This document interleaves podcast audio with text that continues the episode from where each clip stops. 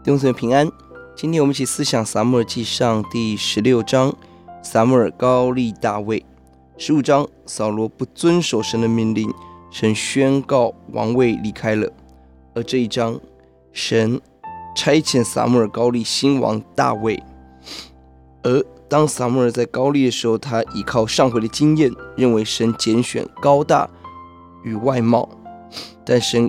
一个重要的提醒：神的眼光跟人的眼光完全不同。人看人是看外貌，神看人是看到了内心。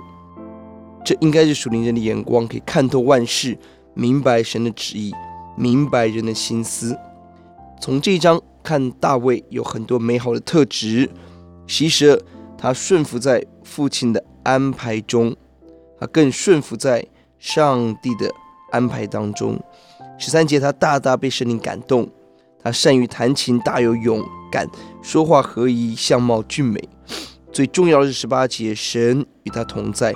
二十一、二十二节，他得人的喜悦，他内心对上帝的勇敢跟单纯，将在下一章来彰显出来。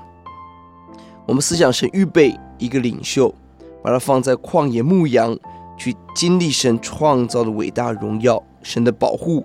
学习打狮子跟熊，神把他放在七个优秀的哥哥的家庭中，让他在神的里面找着刚强，不在人的里面找刚强。通过他的音乐恩赐，神把他放在扫罗的身边，进入王室，学习君王的大小事，成为扫罗亲密的部属，宫廷生活成为他未来做王的根基。更重要的是，神与他同在，神灵大大的感动，使他的心截然不同。十三、十四节提醒我们，当大卫受膏耶和华的灵，就大大感动大卫。撒母耳起身回拉玛去了。耶和华的灵，十四节离开扫罗，有恶魔从耶和华那里来扰乱他。膏立是一个极大的属灵的意义。当大卫受膏的时候，圣灵大大的感动他。每位承接圣职神工作的需要圣灵的大能，相反的，扫罗一再拒绝圣灵，结果圣灵离开是邪灵搅扰。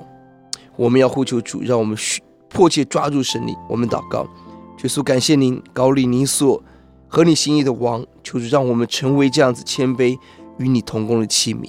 听我们的祷告，奉耶稣的名，阿门。